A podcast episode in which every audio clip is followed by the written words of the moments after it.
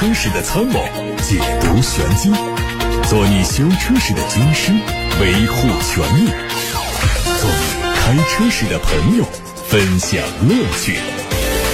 调频九二七，傍晚六点半，董涛说车，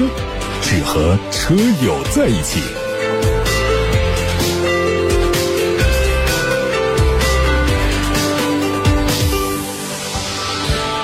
各位好，欢迎听董涛说车直播，我是董涛。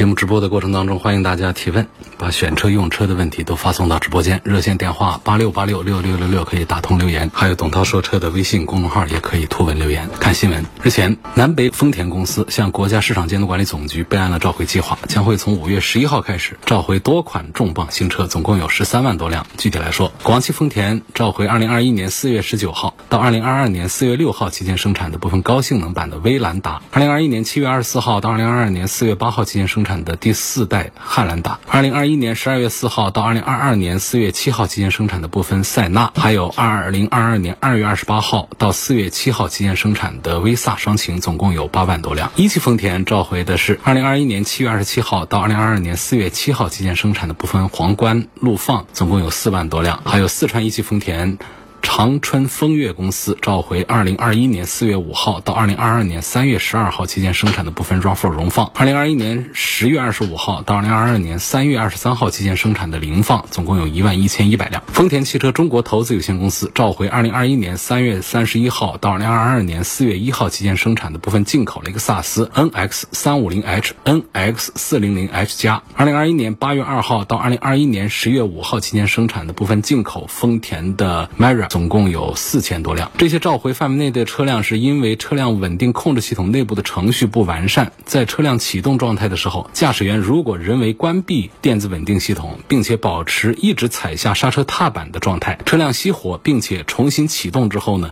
电子稳定系统没有办法自动恢复到打开状态，同时仪表盘上的 VSC 关闭提示灯点亮，这个时候 VSC 可能会无法发挥有效作用，存在安全隐患。解决的方案是为召回范围内车辆免费升级刹车执行器控制 ECU 的内部程序，消除安全隐患。召回维修之前，如果在车辆重新启动之后，仪表盘的 VSC Off 指示灯点亮，可以根据需要按下 Off 键，手动开启 VSC 的功能。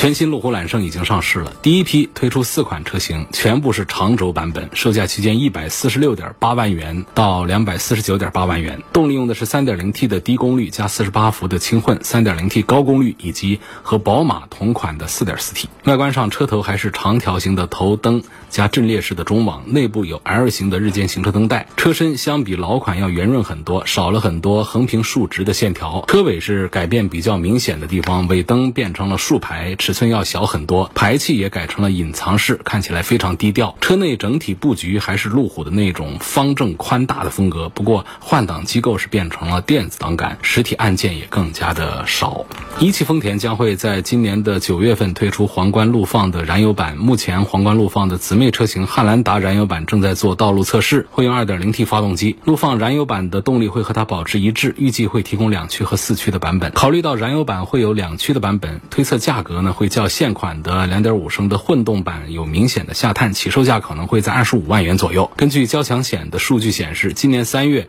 皇冠陆放销售新车环比增长了百分之二十一，不过和汉兰达相比是稍显落后。等到燃油版上市之后，有望助力车型的销量迎来新的增长。网上传出了一组比亚迪非承载式越野车的裸车照片，它会属于比亚迪旗下的高端品牌，定价可能在五十到一百万元左右，也会提供不同的插混和 DM 的这样的一些组合。目前这个车套的是唐的外壳来做测试，所以外观呢看不到太多的参考性。初步来说呢，会有一个大面积的中网以及比较方正的大灯，内饰也是照搬了唐新能源，还看不到设计的风格和理念。在坦克系列成功之后，非承载式车身加越野的组合是越来越受关注。部分厂家结合目前的趋势，在越野的基础上增配了新能源的属性，避免了越野车成为油老虎，这是很值得期待的一件事。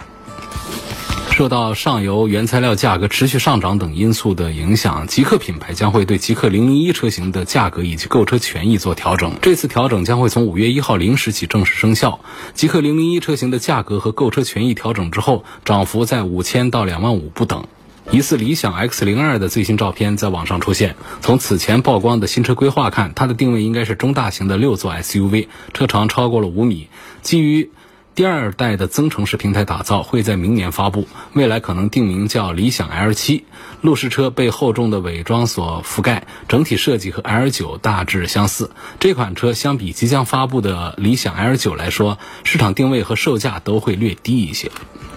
疑似小鹏汽车旗下全新 SUV 的路试照片，也能看到 C 柱采用了明显的溜背造型，前脸的贯穿式 LED 日间行车灯和分体式的大灯，明显是小鹏车的家族风格。再加上此前小鹏汽车透露将在2023年推出两个全新平台，由此可以判断，谍照中的这台新车极可能是小鹏汽车基于全新平台打造的一款跨界 SUV。各位刚才听到的是汽车资讯，现在开始回答大家的问题。来自董涛说车微信公众号后台有个网友叫风少，他希望聊一聊沃德十佳发动机，问这个排名靠谱不靠谱？还提到二零二一年沃德十佳排名有一款雪佛兰的发动机，它是一个三缸发动机，怎么也能排进去呢？希望说一说。我们首先说啊，这个三缸发动机你千万不要小看它，就觉得好像三缸机就是低人一等，这个是错误的观念啊。虽然说我们在有时候节目当中推荐的时候。说到一款三缸发动机呢，建议大家还是来推荐考虑四缸发动机。但是这是在有对比的情况下，我们单纯的讲这个三缸发动机，不管是讲技术条件，比方说我们讲它的比较省油，包括它的热效率，啊，包括它的稳定性等等各个方面讲，其实三缸发动机呢是做的非常好。另外一个呢，就是从趋势上讲，我们今后的燃油发动机最终会从地球上消失的。那么在消失之前，它的缸数、它的排量会逐步的减少，来适应人类对于碳排放的高的要求。所以从这样的趋势上讲呢，我们不可能再把那些 W 十二啊、V 十啊这些发动机排到这个优先推荐的这个序列当中。大排量的多缸数的发动机很难进入到我们现在的这个主流的推荐的视线当中来。它作为一个个性的一个特殊的需求，它是一个独特的一个存在。所以这就是为什么有三缸发动机进入到沃德十佳的这个推荐阵容当中来，千万不要因为这个三缸发动机来影响了沃德十佳这么一个评选的公正性。实际上，沃德十佳是不是完全可信呢？这个话我们先不能回答。但是在目前。汽车行业里面，对于发动机的评估评价来说，沃德就全球十佳这个发动机的榜单呢，目前相对讲还是最值得信任的。这个每年年底都会发布，车友们是非常的关注的。但是呢，也有一些朋友在质疑，尤其是在看到二零二一年的这个榜单之后，就说德系、日系全面沦陷，所以这个沃德全球榜呢，就好像成为北美车企的一个自娱自乐，所以就车主们开始想了解。各大车企发动机的质量，我们来观察历年来的沃德十佳榜单也是很有必要。会看到宝马获奖的次数是最多的。我们有一些技术狂厂竟然是三甲不入，对于我们这个宝马的车迷们来说也是很失望。榜单方面来看呢？本田、福特各有两款发动机进入到前十，这是最大的赢家。然后捷豹啊、起亚呀，也都第一次出现在榜单上。那 BBA 已经不见了，捷豹、英菲尼迪成为仅存的豪华品牌。所以，那么最新的这个沃德十佳呢，它还有两款电动车，混合动力也占了两个名额。包括说福特 F 幺五零一直是福特旗下的经典皮卡，对于我们国内的很多司机朋友来说是陌生，但是对于我们很多喜欢车的朋友来说是非常熟悉的。一说 F 幺五零，那就是很硬汉的啊，路上我们也是能看到的。但是它引进到中国来的呢，它是 3.5T 的猛禽版本。这次上榜的呢，它是经济一点的 2.7T 的 V6 发动机的版本。这个发动机其实马力数有三百多匹，也还是很不错的。那思域的 Type R 呢，就是以七分四十三秒八刷新了纽博格林北环赛道的最快前驱量产车的那一位。虽然现在很多人都没有机会去体验它，但是它的发动机离我们并不遥远啊，因为国内的这个冠道。和 URV 用的 2.0T 用的就是那个同款发动机，当然关到 URV 的那个是民用调教的，它比 Type R 要少了几十匹马力，但是这个发动机仍然是非常的强大。这发动机呢，作为汽车的核心呢，它直接体现的是企业的造车实力。像大众这样的顶级车企，它在三大件上，在发动机技术上是一向很骄傲的。但是让人很意外的就是，大众已经连续两年落选沃德十佳发动机了啊！网友们都评论说，大众的发动机已经跟不上时代。发展的潮流有这样的一些认为，其实呢，去年的十佳发动机当中呢，宝马旗下的 3.0T 直列六缸还是名列前茅的，它也代表了德系在发动机行业领先的地位的。但是大众却是意外的落榜，是不是大众的发动机真的就不行了？其实我认为沃德十佳发动机的榜单呢，其实含金量是很高的。上榜的发动机至少确实很强，那么不上榜的也有很强的，不代表着说不行。就上榜的它确实很强，但是也不排除有一些很强甚至是更强的发动机它没有上榜。我觉得虽然说大众连续两年落榜，但是并不代表大众的车发动机就完全不行了。因为我们评价一辆车的好坏呢，也不能说只看发动机这一个单项。下面还有朋友问，自主品牌的发动机的技术哪一家比较强大？我们的国内自主品牌当中呢，以技术控，嗯，被这个行业认可的，其实这个品牌是谁呢？不是比亚迪，他们是营销派的。其实埋头苦干技术派的品牌是奇瑞，奇瑞是很注重练内功。不太擅长做营销的一个品牌，他们家的技术，包括和技术相关的产业的投入，其实是在我们自主品牌里面是做的最强大的、最领先的。但是过去，奇瑞给大家印象说是奇瑞奇瑞什么修车排队，其实这是过去比较早的这个观念。就现在，可能它车辆的这个整体的故障率呢。也不是说就做的那么优秀，但是它在发动机、变速箱这些技术上的一些投入。刚才这个朋友的问话就是自主品牌的发动机技术哪家强？我想我心中第一个推荐的发动机技术，包括变速器的技术各方面做的比较好的，恐怕还是奇瑞领航。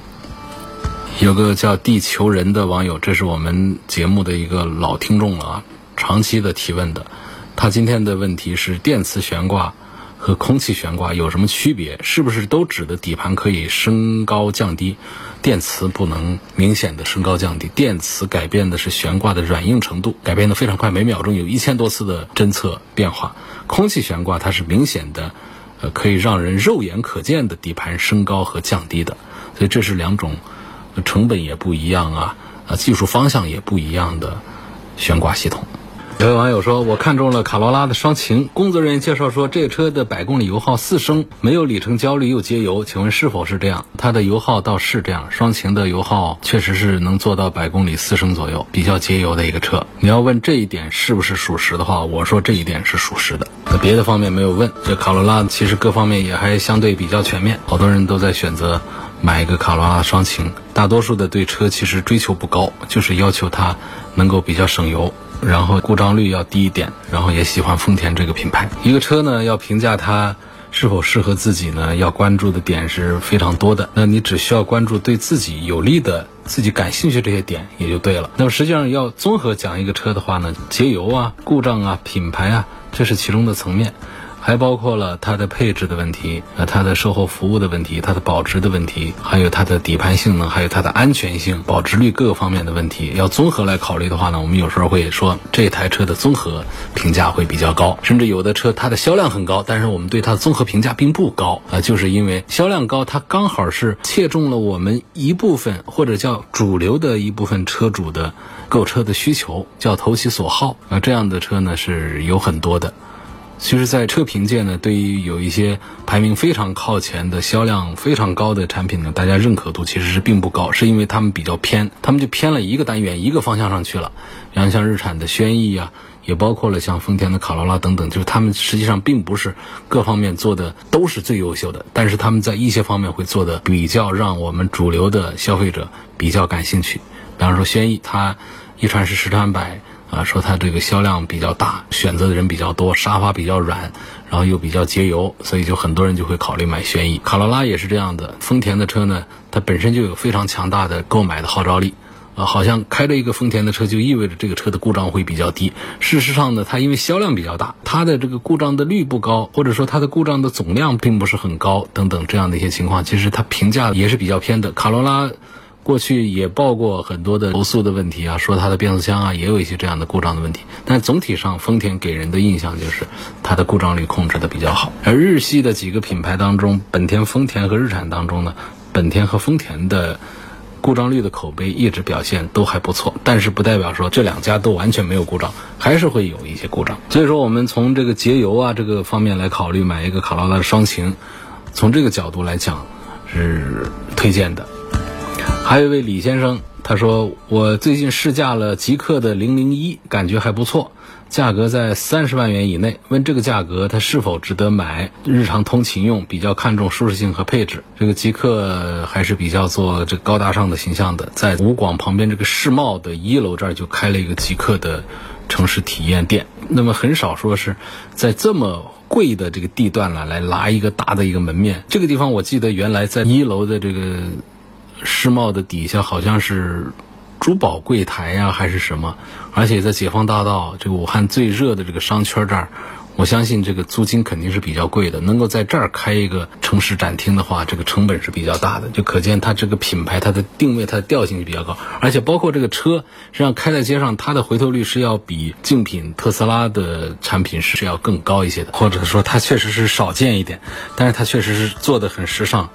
很漂亮，包括它内饰方面也是可以碾压和秒杀特斯拉的 Model 3的。这个车呢，就是在开它的感觉上呢，燃油车叫油门，这样电动车就叫电门了。电门呢，刹车都还是很容易上手，很棒的，可以达到九十几分的高分吧。包括加速的线性都没有任何的不适，刹车也是很流畅，就给人的信心是非常好。那么它的这个转向手感呢，其实表现不是那么的好，就是它的手感呢，感觉那种品质感在目前的二三十万的这个产品当中呢，不算是比较好。但是它的底盘的表现，过一些小坑啊，包括一些减速带的滤震的这种高级感也还是很不错。厂家也特别。满意它这个车的胎噪和风噪，实际试驾的时候也会感觉到，包括在一百二的这种速度下。后排正常的音量说话都可以听得很清楚，就不用说是刻意的，因为车在行驶，所以把音量提高一点来说话。所以，但是它确实也还有是有一些这个槽点的，包括其中在软件层面的一些问题。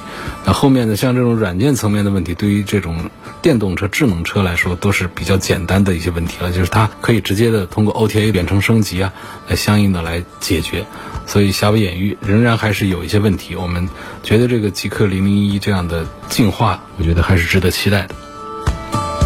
下面有个网友问说，家里已经有一台油车，现在想买第二台车，城市代步，就在小鹏的 P7 和奥迪的 A4 之间做对比，不知道什么建议。其实这两个车没有办法放一块对比，一个是小鹏 P7 是个电动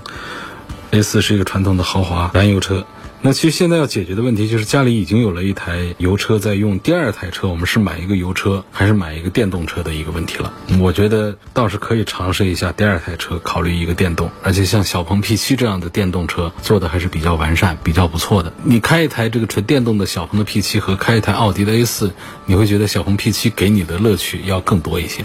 驾驶方面的乐趣这个其实没有什么可说的，不多。